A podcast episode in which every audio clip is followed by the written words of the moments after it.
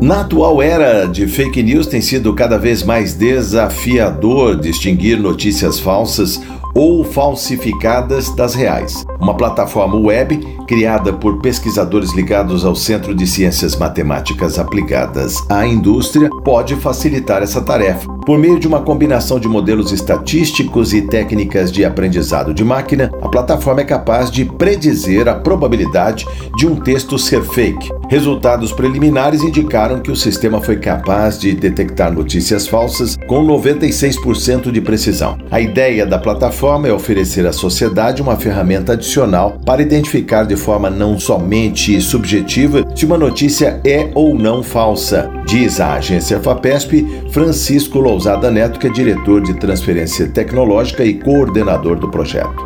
Sediado no Instituto de Ciências Matemáticas e de Computação da Universidade de São Paulo, em São Carlos, o centro é mais um dos centros de pesquisa, inovação e difusão financiados pela FAPESP. Ao receber um texto, que deve conter notícia completa, o sistema aplica métodos estatísticos para avaliar características de escrita, como palavras usadas ou classes gramaticais mais frequentes. Essas características são utilizadas por um classificador baseado em um modelo de aprendizado de máquina que é capaz de distinguir padrões de linguagem, vocabulário e semântica de notícias falsas e de verdadeiras, e dessa forma inferir automaticamente se um texto submetido à plataforma é ou não uma fake news.